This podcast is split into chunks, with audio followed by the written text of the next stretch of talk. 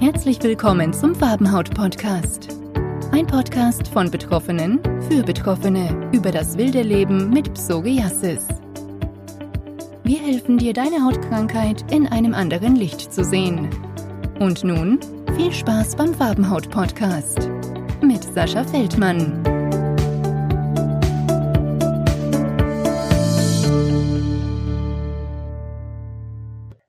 Hallo und herzlich willkommen zum Farbenhaut Podcast. Heute beschäftigen wir uns mit dem Thema Schuppenflechte in Deutschland und im internationalen Vergleich. Wie immer haben wir uns dazu einen tollen und spannenden Gast eingeladen. Ich begrüße an der Stelle ganz herzlich Professor Dr. John. Bevor es aber losgeht und bevor ich ihn näher vorstelle, möchte ich mich auch noch beim Berufsverband der deutschen Dermatologen bedanken deren Kampagne Bitte berühren dreht sich speziell um Schuppenflechte und die Bedürfnisse von Betroffenen. Ohne die Kampagne wäre das heutige Interview so gar nicht möglich gewesen. Normalerweise hört ihr an dieser Stelle auch Sascha. Den kennen vermutlich die meisten als unseren Podcast-Moderator. Leider ist er aber heute krank. Mein Name ist Dr. Bernd Neidl. Ich bin Gründer von Farbenhaut und ja, ich möchte Sascha an der Stelle auf alle Fälle gute Besserungen wünschen und beim nächsten Podcast ist er wieder dabei. Ich freue mich aber umso mehr auf das heutige Interview, denn wir haben einen ganz tollen Gast. Bevor wir mit dem Interview loslegen, möchte ich Herrn Professor Dr. Sven Malte John kurz vorstellen. Er ist Arzt für Dermatologie, Venerologie, Allergologie, Umweltmedizin und Berufsdermatologie. Er ist Leiter des Fachgebiets Dermatologie, Umweltmedizin und Gesundheitswissenschaften der Universität Osnabrück und ähm, warum er heute vor allem hier ist, er gehört zu den erlesenen Autoren und Wissenschaftlern, die den ähm, Global Report of Psoriasis der WHO, also WHO steht kurz für Weltgesundheitsorganisation, federführend mit zu verantworten haben. Deswegen freue ich mich, ihn begrüßen zu dürfen. Hallo, Herr Professor Dr. John. Vielen Dank, dass Sie sich die Zeit nehmen und für ein Interview zur Verfügung stehen. Ja, danke Ihnen. Herr Professor Dr. Jun, es kursieren ja ganz, ganz unterschiedliche Zahlen, wie viele Menschen von Psoriasis betroffen sind. Was würden Sie sagen, wie viel Prozent der Bevölkerung in Deutschland leidet so in etwa an der Hautkrankheit? Von zwei bis drei Prozent in der äh, Bundesrepublik. Also zwei bis drei Prozent der Bevölkerung äh, sind es, die jeweils mit einer Schuppenflechte zu tun haben. Mhm. Wie kommt es nun eigentlich, dass ähm, das zwei bis drei, bis drei Prozent heißt und äh, es gibt ja quasi keine, keine genauen Zahlen, richtig? Das stimmt. Aber man kann sagen, dass wir sicher in der Bundesrepublik noch relativ gute Zahlen haben. Ähm, wir haben ja weltweit das Bedürfnis, genauer zu wissen, wie viele Menschen eigentlich mit der Schuppenflechte zu tun haben. Und die Schätzungen gehen ja dahin, dass es 125 Millionen etwa sind. Das ist auch das, was wir in dem mhm. ähm, globalen Report der Weltgesundheitsorganisation niedergelegt haben. Nebenbei gesagt, diesen Report mit all seinen Zahlen, den gibt es auch auf Deutsch. Okay. Und man kann ihn sich vom BVDD als ähm, PDF anfordern und hat dann alle Informationen darüber, mhm. was gegenwärtig an Erkenntnissen da ist, wie häufig eben die Schuppenflechte in den verschiedenen Ländern der Welt ist. Und wenn man sich das anguckt, dann merkt man ziemlich schnell, von vielen Ländern sind gar keine Daten da.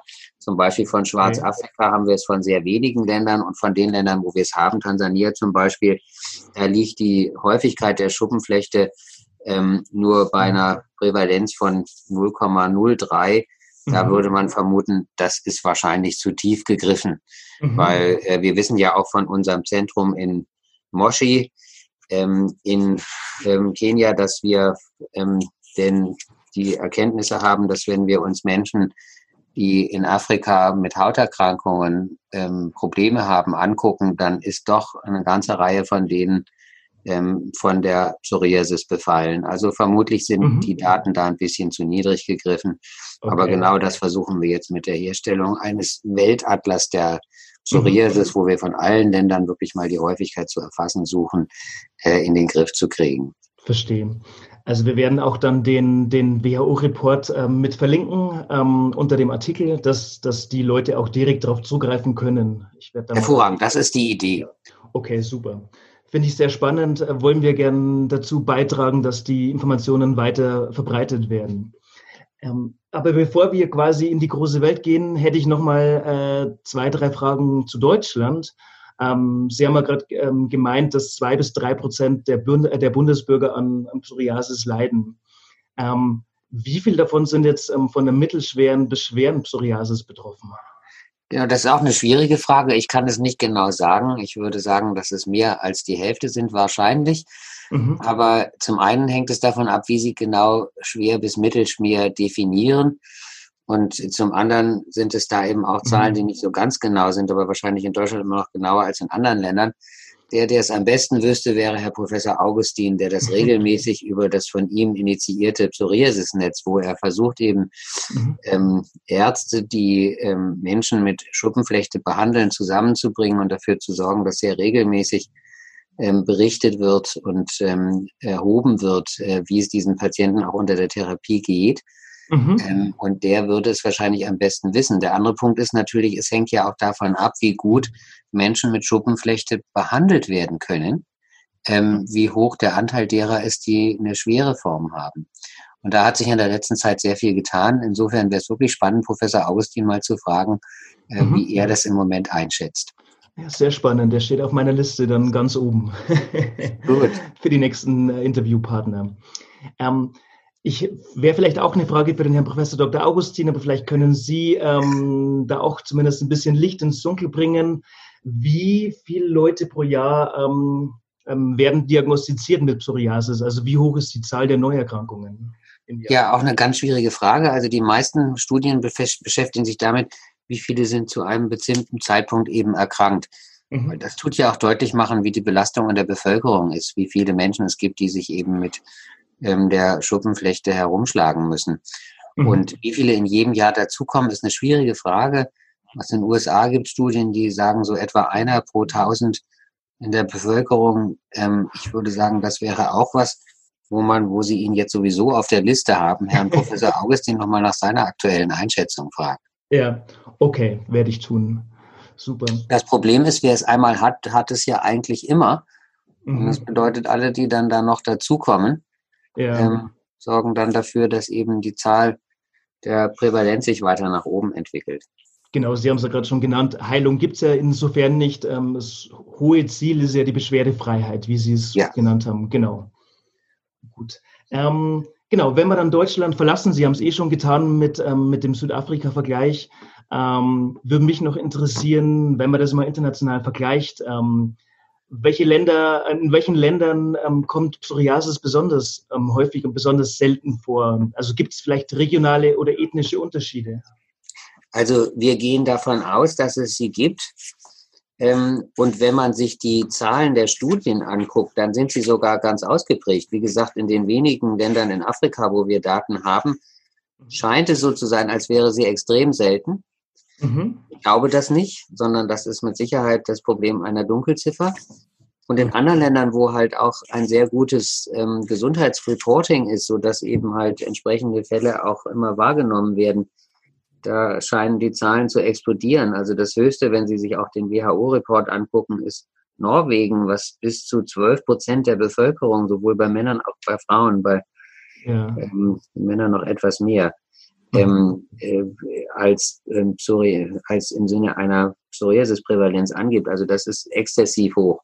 Mhm. Ähm, bei den meisten ähm, Daten, die wir so aus verschiedenen, aber überwiegend eben westlichen Ländern haben, wie USA und wie verschiedenen äh, anderen europäischen Ländern außerhalb Norwegens, äh, liegt es eben immer so zwischen zwei und vier Prozent. Die, wohlgemerkt die Prävalenz, also die Zahl derer in der Bevölkerung, mhm. die zu einem bestimmten Zeitpunkt von Schuppenflechte betroffen sind.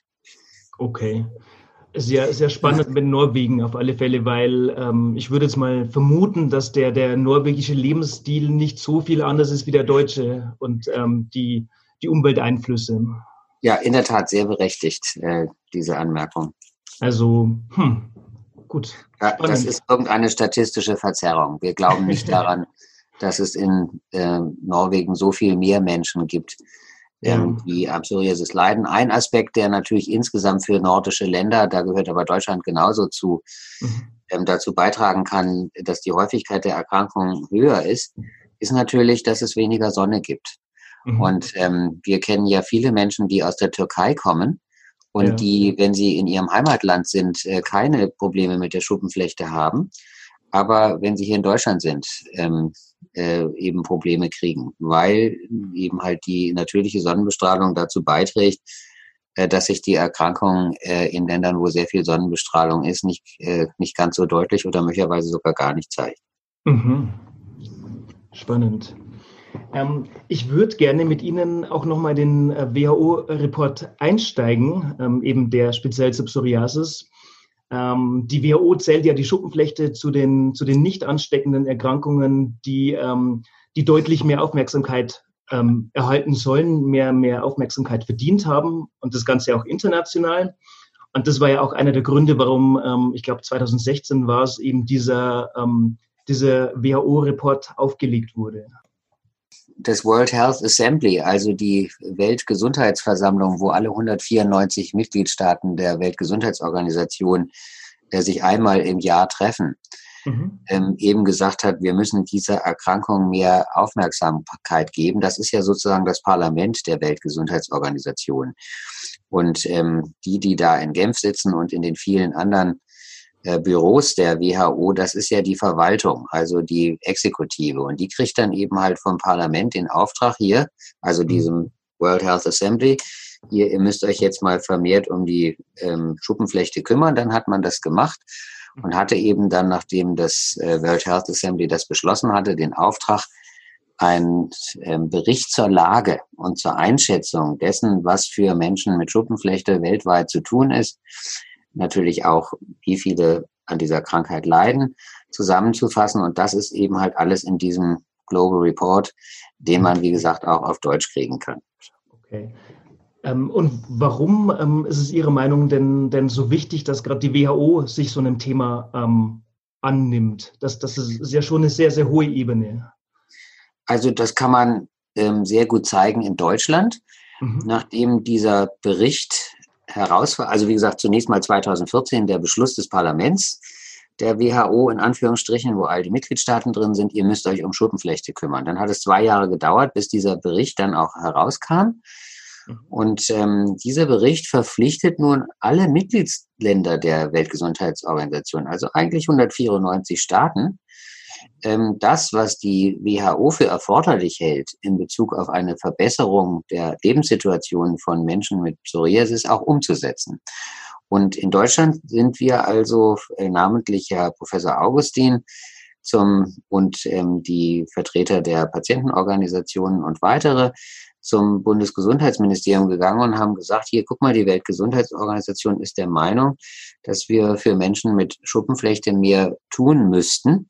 Und ähm, könntet ihr uns darin nicht unterstützen? Was die Weltgesundheitsorganisation ja besonders herausgearbeitet hatte, das ist äh, eben, dass äh, Menschen mit sichtbaren Hautveränderungen, und dazu gehören eben ganz exemplarisch die Menschen mit der Schuppenflechte, mhm. äh, eben diskriminiert werden. Äh, Studien in Deutschland zeigen ja, 82 Prozent der Menschen, die eine Schuppenflechte mhm. haben, ähm, werden diskriminiert und erfahren Nachteile im Alltag. Und da war eben halt die Idee, ähm, nachdem die WHO darauf hingewiesen hatte, mhm. ähm, dieses Problem wissenschaftlich zu erforschen und dann Wege zu, zu finden, wie man dafür sorgen kann, dass eben halt diese Diskriminierung vermindert wird.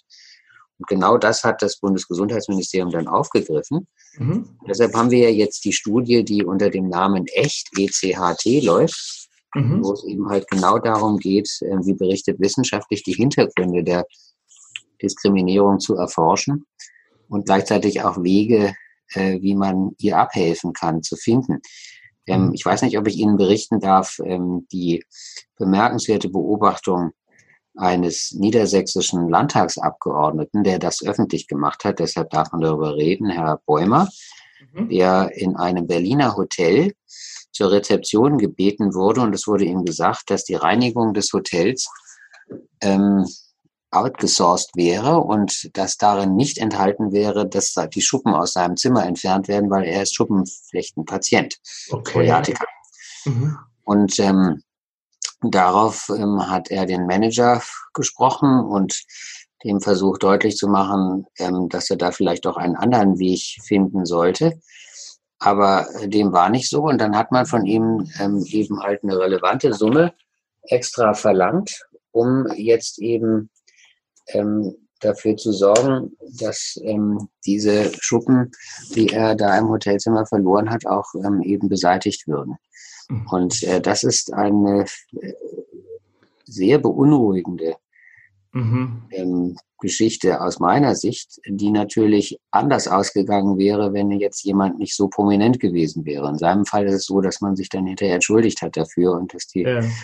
ähm, jemand, der da vielleicht einsichtiger war als derjenige, der mhm. äh, da jetzt an der Rezeption und als Manager tätig gewesen ist, ähm, da eine andere Haltung dann aufgewiesen hat. Aber es ist klar, dass ganz vielfach in unserer Bevölkerung so etwas passieren wird. Und wir wissen natürlich auch von Menschen, die nicht ins äh, Schwimmbad hineingelassen werden mit äh, ja. sichtbaren Hautveränderungen. Gerade Menschen mit Psoriasis sind davon betroffen. Und all das sind mhm. Punkte, wo man sich jetzt gegen wehren will und mhm. Wege finden will, wie man äh, Menschen diese Art von Diskriminierung ersparen kann. Und das macht dieses Projekt, was das Bundesgesundheitsministerium äh, ermöglicht hat.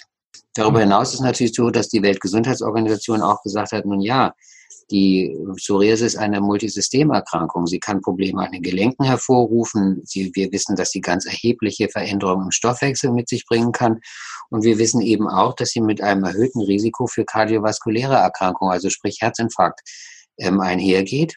Mhm. Und es hat ja auch bemerkenswerterweise gezeigt werden können, dass wenn es gelingt, die Schuppenflechte ähm, therapeutisch zu beeinflussen, dass das dann auch das Risiko mindert, äh, dass man jetzt einen ähm, Herzinfarkt erleidet, mhm. als jemand, der an der Schuppenflechte leidet und deshalb eben halt ähm, leider ein höheres Risiko zu verzeichnen hat. Also mit anderen Worten, mhm. auch die Tatsache, dass die Schuppenflechte eben auch so viele ähm, Funktionen im Organismus und auch Organsysteme betrifft, hat auch dazu beigetragen, dass ähm, sie jetzt aufgenommen worden ist in den Kreis der, ähm, ja, formal nennt sich das nicht ansteckende Erkrankung, aber gemeint ist Zivilisationserkrankung. Ja. Da sind ja nur vier andere, das sind die großen vier, die auch jeder erwarten würde, also Herz-Kreislauf-Erkrankungen, Atemwegserkrankungen, mhm. äh, Diabetes und Krebs. Und mhm. daneben steht jetzt als fünfte die Psoriasis. Das ist auch bemerkenswert, dass die WHO mhm. jetzt in diesen erlauchten Kreis der vier noch eine weitere aufgenommen hat, wo man auch sieht, welche Bedeutung sie der Schuppenflechte beimisst. Ähm, und ähm, ich denke, das ist eine gute Entwicklung für alle, die an dieser Erkrankung leiden. Ja, ja Sie haben es ja gerade eh schon, schon kurz erwähnt. Ähm, die negativen Auswirkungen der, der Schuppenflechte in verschiedenen Bereichen sind einfach sehr, sehr, sehr weit. Ähm, aber also wie, als Mediziner oder Sie als Mediziner gefragt, ähm, was ergeben sich ähm, ja, aus, diesem, aus diesem Umstand für Anforderungen auch an die medizinische Versorgung in Deutschland? Was muss ja. hier noch passieren? Also es ist ja deutlich, man kann eben halt sehr leicht in einen Teufelskreis da reinkommen. Mhm. Man wird diskriminiert, man hat äh, die Erkrankung, man leidet darunter.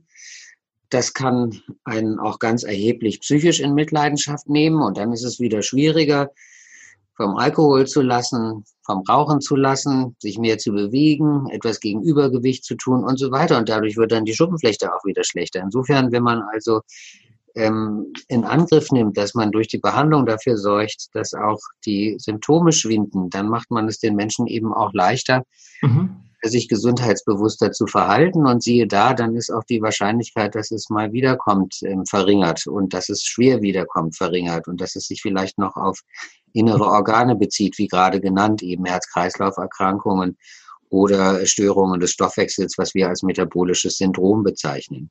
Ja. Und wenn wir uns mal die, die Versorgung, die medizinische ähm, ansehen, ganz genau, also in Deutschland und vielleicht im Vergleich zum Rest der Welt, wo, wo stehen wir da? Wie bewerten Sie? Ja, also das sagt der WHO-Report auch relativ deutlich mhm. ähm, dass ähm, man sich da bemüht hat, ähm, wir uns bemüht haben, Beispiele zu finden, wo man versucht, den Einfluss einer gezielten Behandlung für die Psoriasis auf die Krankheitsschwere in der Bevölkerung zu erheben.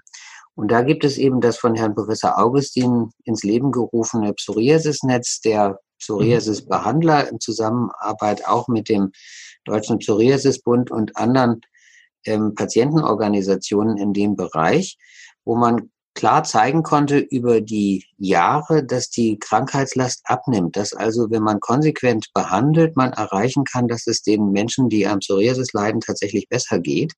Mhm. Und ähm, ich habe da sehr gesucht, ähm, als ich diesen Report geschrieben habe, gibt es denn irgendwo in der Welt noch andere Beispiele, die ähm, Ähnliches versuchen? Und ähm, da kann man sagen, das war nicht so.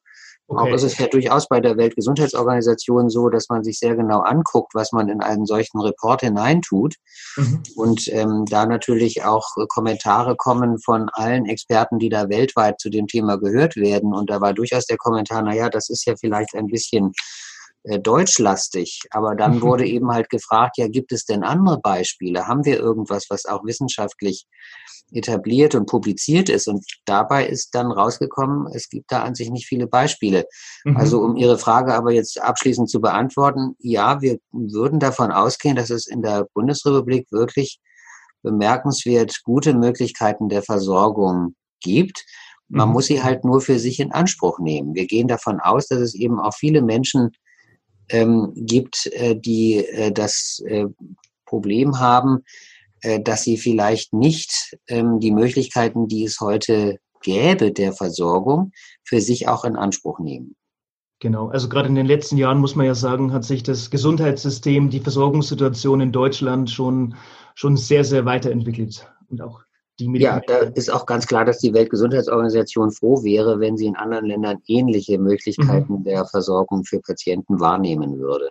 Ja, das glaube ich. Wie, wie ist denn in anderen Ländern? Gibt es ähm, denn vergleichbare ähm, Empfehlungen oder, oder wie ist überhaupt die, die, der Zugang zu Medikamenten in anderen Ländern? Das stelle ich mir auch, ähm, ja, auch eindeutig vor, oder nicht überall gleich vor.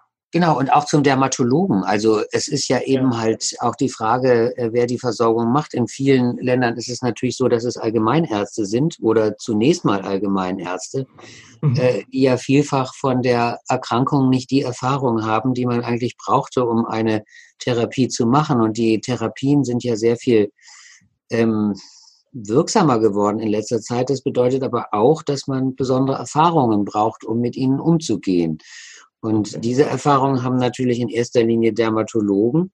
Und äh, da haben wir es ja auch relativ gut in der Bundesrepublik, dass man sich eben direkt an den Facharzt wenden kann, während das in anderen Ländern eben so nicht geht. Da muss man erstmal über den Allgemeinarzt laufen und dann kann es lange dauern, bis man dann schließlich beim Dermatologen landet, wenn die Erkrankung möglicherweise schon eine erhebliche Schwere ähm, erreicht hat. Auch in unserem Nachbarland Holland ist es ja so, dass ähm, auch nur relativ wenige Dermatologen zur Verfügung stehen und das erstmal die mhm. Allgemeinärzte sind. Und in England ist es ganz dramatisch. Es gibt in England nur 600 Dermatologen insgesamt, äh, wo wir in Deutschland fast 6000 haben. Okay. Und das bedeutet natürlich auch den Zugang zum Facharzt, zu dem Experten für die Versorgung der Schuppenflechte ist in England natürlich sehr viel schwieriger. Und wenn Sie dann noch in mhm. aus der westlichen Welt in Länder gehen, äh, die ähm, äh, was die Weltgesundheitsorganisation als Low-Income Countries bezeichnet, also welchen, äh, wo der Lebensstandard eben nicht hoch ist, dann kann man sich natürlich vorstellen, dass der Zugang zu Medikamenten ähm, sehr viel ungünstiger ist noch und gerade zu den modernen Medikamenten praktisch nicht gegeben. Dann, ich habe noch ein bisschen rumgeblättert in äh, parallel, während wir sprechen im WHO-Report. Ähm, und da habe ich gefunden, dass, ähm, dass die WHO die Regierungen ja auch ähm, ausdrücklich auffordert, Dinge zu tun. Das haben sie auch schon genannt. Also ich lese ja sowas wie, äh, dabei zu helfen, die öffentliche Aufmerksamkeit auf die Psoriasis zu lenken aktiv gegen Diskriminierung und Ausgrenzung von Betroffenen vorzugehen und auch den, ähm, den Weltpsoriasis-Tag mehr zu unterstützen, also den 29. Oktober, das ist ja jedes Jahr am gleichen Tag, ähm, und da eben zu helfen, ähm, ja, äh, die Aufklärungsarbeit in dem Bereich zu unterstützen. Ähm, ja, das ist natürlich hervorragend, dass die Weltgesundheitsorganisation ähm, sich da jetzt so eingelassen hat. Mhm. Und jetzt wäre es eben halt an ähm, den Menschen, in mhm. den 194 Mitgliedstaaten, natürlich gerade an den Betroffenen, den Patienten, Patientenorganisationen, ja. aber natürlich auch an den Ärzten, ganz besonders auch an den dermatologischen Fachgesellschaften, jetzt auf deren Regierungen zuzugehen, so wie wir das hier gemacht haben, mhm. und zu sagen, die Weltgesundheitsorganisation hat euch Regierungen explizit dazu aufgefordert, das und das zu tun, um mhm. die Situation der Menschen mit Schuppenflechte zu verbessern. Und das ähm, sollte dann auch dazu führen, dass diese Regierungen handeln. Also in dem Statut der Weltgesundheitsorganisation ist ja das ähm, so, dass die Mitgliedsländer, und das sind eben praktisch alle der Welt, 194 mhm. sich verpflichtet haben, ähm, auch auf die Vorgaben der äh, WHO zu hören und sie dann auch entsprechend umzusetzen. Wie gesagt, unser Gesundheitsministerium hat das dann auch als entsprechende Aufgabe begriffen und diesen Appell der WHO zum Anlass genommen, eine entsprechende Initiative und Forschung in Gang zu bringen, wie gerade berichtet. Ja. Und wir sehen aus anderen Ländern nicht, dass das auch äh, genutzt würde. Und das ist eigentlich mhm. schade. Also wir ja. versuchen dafür Werbung zu machen, dass man jetzt, nachdem die Weltgesundheitsorganisation sich da so klar, wie Sie es gerade gesagt haben, mhm. geäußert hat, dass sie das auch nutzen, um die Situation für Betroffene zu verbessern. Ja. Passiert leider nicht so, dass ich es, jedenfalls nicht, dass ich es wüsste. also ich weiß davon auch nichts. Ähm, Sie haben, also der, der Bericht stammt erst im Jahr 2016. Ähm, mhm. Sie haben auch erzählt, dass, äh, haben gerade erzählt, dass, ähm, dass an die Bundesregierung herangetragen wurde, eben, dass die Forderungen gibt, dass sie auch ähm, ja, schon, schon hilft und Hilfe zugesagt hat. Ähm, das ist jetzt vier Jahre her, dass es den Bericht gibt. Gibt es denn schon konkrete Umsetzungen, ähm, konkrete ähm, Sachen, die man schon sieht?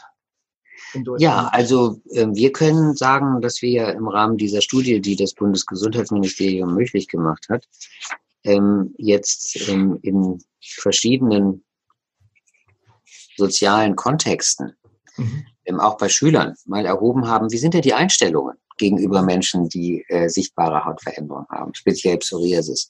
Mhm. Ähm, auch Gespräche sind ermöglicht worden mit Psoriasis-Patienten, die mal aus ihrer Sicht dann schildern können, wie das ist, wenn man in unserer äußerlichen Zeit ähm, mit ganz sichtbaren Hautveränderungen durchs Leben gehen muss. Und ich glaube, das hat sehr viel ähm, Eindrücke hinterlassen bei den beteiligten Schülern. Und wir versuchen daraus eben Schlussfolgerungen zu ziehen generell, ähm, wie man zum Beispiel in Schulen Informationsinhalte, aber auch im, im Studium entsprechende Inhalte ähm, einbeziehen kann, die dafür sorgen, dass sich eben eine andere Haltung gegenüber Menschen, die ein solches gesundheitliches Problem haben, in der Bevölkerung entwickelt.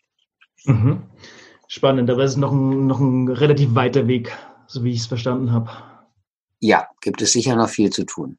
Okay. Gut, aber gut, äh, das Wichtige ist einfach mal den Weg loszu, loszugehen und ähm, die ersten Schritte zu machen, dass dann die weiteren kommen. Genau. Ähm, ich würde gerne auch nochmal ähm, auf die Aufklärungssituation oder auf die Versorgungsziele im Alltag zu sprechen kommen. Also ein Thema, das mir immer sehr am Herzen liegt, ist immer das Thema äh, Stigmatisierung von äh, Menschen mit Schuppenflechte. Ähm, das ist ja schon kein seltenes. Sie haben gerade das Beispiel erwähnt in, in Sachsen. Ähm, Gibt es vielleicht auch andere Länder, wo ähm, Schuppenflechte weitaus weniger dramatisch wahrgenommen wird? Also wo es kaum Stigmatisierung gibt oder wo die Betroffenen viel, ähm, ja, viel, viel weniger schlimm das Ganze empfinden? Also das ist uns nicht bekannt. Sieht also, so aus, als wäre das ein weltweites Problem, was Menschen haben, mhm. äh, dass sie zunächst mal bei sichtbaren Hautveränderungen auf der Hut sind, die Mütter ihre Kinder an die Hand nehmen und irgendwo die Vermutung ist, das wäre ansteckend mhm. und ähm, entsprechend äh, dann meinen, in Anführungsstriche, Vorsichtsmaßnahmen ergreifen zu können. Sie haben es ja gesagt, die Weltgesundheitsorganisation hat die Psoriasis eingeordnet unter Non-Communicable Diseases, das heißt nicht ansteckende Erkrankungen. Natürlich wissen wir das auch, dass sie nicht ansteckend ist, aber das wissen viele in der Bevölkerung nicht. Genau. Ich wollte es gerade sagen, Sie und ich wissen das, aber, aber der, ähm, die Person, die das nicht, äh, nicht jeden Tag sieht, weiß das vielleicht nicht. Und genau, und das ist ja auch das Ziel von Bitte berühren, äh, eben ja. darauf aufmerksam zu machen, dass es eben halt keine äh, Gesundheitsbeeinträchtigung für einen selber darstellt, wenn man das Problem nicht hat, ähm, Menschen mhm. mit Schuppenflechte zu berühren. Äh, wir wissen ja auch, äh, dass es natürlich auch ein Grundbedürfnis ist, ähm, angefasst zu werden mhm. und auch anfassen zu dürfen. Und in dem Moment, wo man äh, eben von solchen sichtbaren Hautveränderungen, und die Schuppenflechte ist dafür ein sehr gutes Beispiel, betroffen ist, da mag man das nicht mehr machen. Wir kennen das ja auch, dass Menschen, die im Bereich der Schuppenflechte, die Schuppenflechte im Bereich der Hände haben, dass die keine Hände haben, die verschwinden, die sind irgendwo mhm. unterm Tisch oder in der Tasche oder sonst irgendwo, weil sie wissen, wie ihre Umgebung darauf reagiert und dass ihre Umgebung lieber nicht ähm, angefasst werden will. All das sind mhm. Vorurteile, an denen man arbeiten muss und die man versuchen muss abzubauen. Genau, so wie gesagt, Zauberwort ähm, ist ja Aufklärung. Und ja. äh, Sie haben es ja eh schon, schon angesprochen und Sie, Sie, ähm, Sie reisen ja auch viel ähm, durch die Welt, sind eng ähm, mit, der, mit der WHO verbunden. Ähm, Sie haben auch die Kampagne Bitte berühren gerade nochmal genannt. Gibt es denn ähm, irgendwo anders in der Welt auch spannende Kampagnen, von denen wir vielleicht noch was ähm, uns abschauen können? Ja, doch. Also äh, Kampagnen gibt es und hat es immer wieder gegeben. Und ähm, die wesentliche Botschaft ist, man darf nicht nachlassen. Also das Problem ist, glaube ich, dass Kampagnen sehr häufig eben nur so punktuell sind, mal eine gewisse Zeit und dann ist es auch wieder vorbei. Äh, wenn Sie das beim Hautkrebs sehen, ähm, da ist es ja so, dass in allen westlichen Ländern mit eher hellhäutiger Bevölkerung die Zahlen beim Hautkrebs deutlich steigen. Beunruhigend. Über Jahrzehnte gehen die Menschen, gibt es immer mehr Menschen, die das Problem haben. Und es gibt ein einziges Land, wo das nicht so ist, das ist Australien. Und das hat eben in der Kindheit schon angefangen, gar keinen mehr in den Kindergarten zu lassen, der sich nicht entsprechend schützt. Und ähm, vor allem, sie haben nicht aufgehört. Sie haben immer weitergemacht. Mhm. Und ich glaube, das wäre das, was für unsere Kampagnen wichtig wäre, auch für Bitte berühren, dass man sieht, dass das nicht ähm, ähm, so eine punktuelle Geschichte ist, sondern dass man das wirklich immer weiter entwickelt und dafür sorgt, dass man das, was man einmal erreicht hat, damit eben auch bewahrt und dafür sorgt, dass man es noch weiter ausbaut, dadurch, dass solche Kampagnen weiterlaufen und dann nicht einfach beendet sind. Wir haben im Weltgesundheitsreport ähm, äh, der Weltgesundheitsorganisation auch verschiedene Beispiele für Kampagnen, die in verschiedenen Ländern gelaufen sind, ähm, eingebracht mhm. so dass man sich da auch ein bisschen orientieren kann. Und jeder, der ähm, sich bemüßigt fühlt, da jetzt etwas zu machen, wo er die Öffentlichkeit entsprechend aufklären kann, ist natürlich herzlich willkommen. Die ähm, Deutsche Dermatologische Gesellschaft ähm, arbeitet ja eng mit den Patientenorganisationen im Bereich der Psoriasis zusammen und ist da sehr aufgeschlossen. Wenn es da also Überlegungen gibt, wäre das fein. Und der, der Berufsverband der deutschen Dermatologen ja nun ganz besonders, der steht ja auch hinter der Kampagne Bitte berühren, mhm. der eben versucht hier ähm, als Wegweiser aufzutreten und ähm, ähm, Ideen zu entwickeln, wie man genau den von Ihnen geschilderten Problemen entgegenwirken kann. Also deshalb auch gut zu den dermatologischen Fachverbänden äh, Kontakt aufzunehmen. Es ist außerordentlich sinnvoll, sich in Selbsthilfegruppen zu organisieren, zum Beispiel im Deutschen Psoriasisbund und damit auch die Möglichkeiten, die eine solche Institution hat, zu stärken. Je mehr Mitglieder da sind, desto besser ist es. Genau, so ist es. Je mehr mitmachen, je mehr Hände mithelfen, desto, desto mehr wird man gehört. Genau. Und desto mehr gelingt es auch in ähm, Medien, die mhm. klassischen, aber auch in soziale Medien hineinzukommen und ähm, dafür zu sorgen, dass bestehende Vorurteile abgebaut werden können. Genau, es ist ja gerade bei einer Krankheit wie, ähm, wie Psoriasis sind ja schon viele Menschen betroffen, aber eben jetzt auch nicht zu viele. Es ist wichtig, dass die dann eben am gleichen Strang ziehen. Das ist richtig.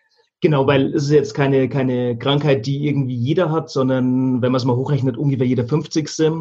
Mhm. Ähm, oder ein bisschen mehr. Deswegen ist ähm, ja, die Teilnahme der einzelnen Betroffenen eben umso wichtiger. Das ist uns bei Farbenhaut immer auch ein großes Anliegen, da zu motivieren, auch wenn es irgendwie ähm, am Anfang ein bisschen komisch sich anfühlt, ähm, eben den, den Schritt in die Welt hinaus zu machen, seine Geschichte zu erzählen, in eine Selbsthilfegruppe zu gehen. Ähm, das kann ich nur bekräftigen.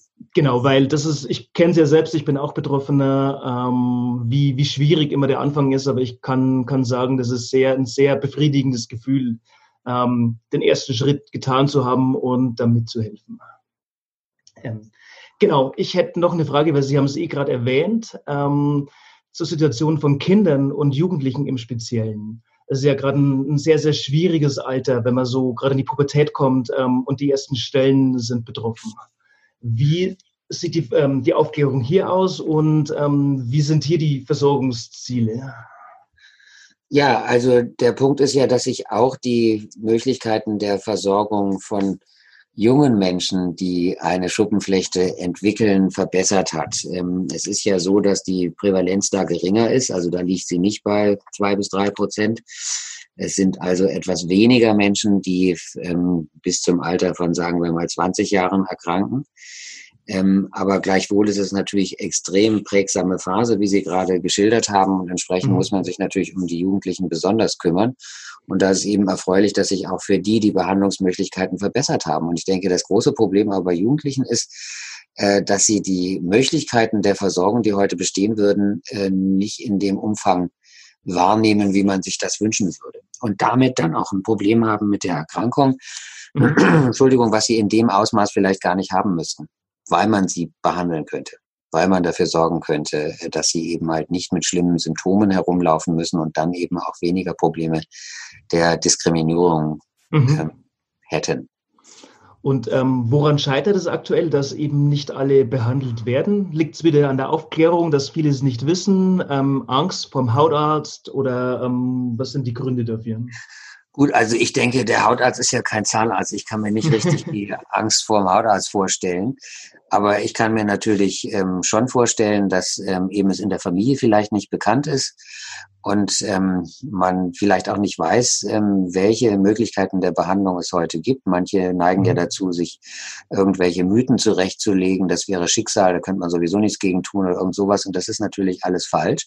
Mhm. Und dann geht es natürlich auch um Lebensgewohnheiten. Auch bei Jugendlichen hat es einen Einfluss, äh, wenn es nun sehr viel Alkohol äh, konsumiert wird, äh, geraucht mhm. wird, sich nicht bewegt wird, man immer nur vorm, weiß ich was, Computer sitzt oder sowas. Alles das sind ja äh, Faktoren, die auch noch dazu beitragen, dass die Schuppenflechte nun nicht gerade besser wird. Mhm. Ähm, die sind natürlich aber gerade im jugendlichen Alter nicht so gut zu vermitteln, solche Ideen. Also das ist nicht, äh, hat nicht totales Sexappeal. Okay, verstehe. Ähm, wenn man sich mal ansieht, was die Betroffenen sich so wünschen, das war ja auch eine, ähm, eine Sparte im WHO-Report, ähm, also die Patientenbedürfnisse, ist die Nummer eins, ähm, dass die Haut beschwerdefrei ist, also dass man einfach nicht sieht, dass man unter Psoriasis leidet. Mhm. Was sind denn sonst noch ähm, die, ähm, die Bedürfnisse, die Wünsche der einzelnen Patienten und Betroffenen?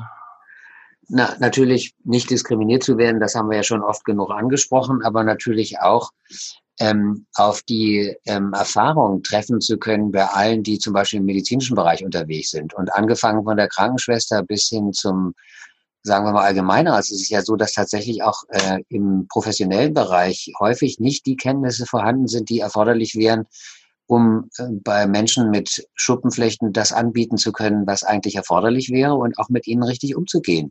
Mhm. Ähm, es ist auch im medizinischen Bereich nicht so, dass da nicht auch einige Vorurteile hätten und die Befürchtung hätten, dass sie sich da irgendwie anstecken könnten oder sonst irgendwas.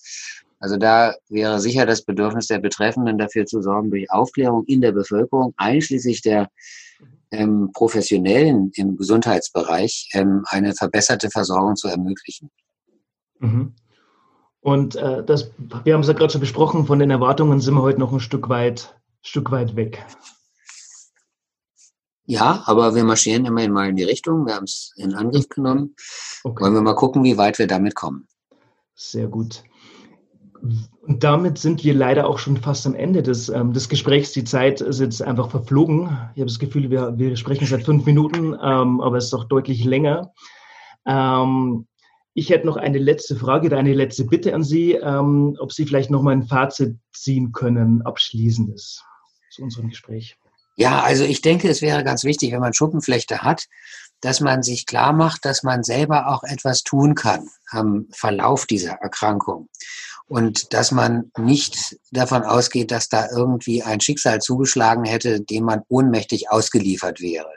Man mhm. kann sich durch Verhalten entsprechend ähm, die Möglichkeiten, die heute bestehen, zunutze machen, um die Schuppenflechte durch gesundheitsbewusste, gesundheitsbewusste Lebensweise eben ähm, schon mal wenigstens nicht schlechter werden zu lassen, unter Umständen sogar wesentlich zu verbessern die Wahrscheinlichkeit von Schüben zu verringern. Zum anderen kann man eben durch Wahrnehmen der Möglichkeiten ähm, der medizinischen Versorgung dafür sorgen, dass man eben auch unter der Erkrankung gar nicht erst so, lande, so leidet von Anfang an. Und auf diese Weise dafür sorgen, dass man auch nicht in einen solchen Teufelskreis hineinkommt, der einen mit immer schlechterer Erkrankungssituation dazu bringt, dass man sich auch immer weniger um sich selber kümmert, immer weniger gesundheitsbewusst lebt und auf diese Weise dann die ganze Sache sich immer verschlimmert. Das kann man genau umdrehen und dafür sorgen, dass ein Rädchen ins andere greift, um die Erkrankung zu besiegen.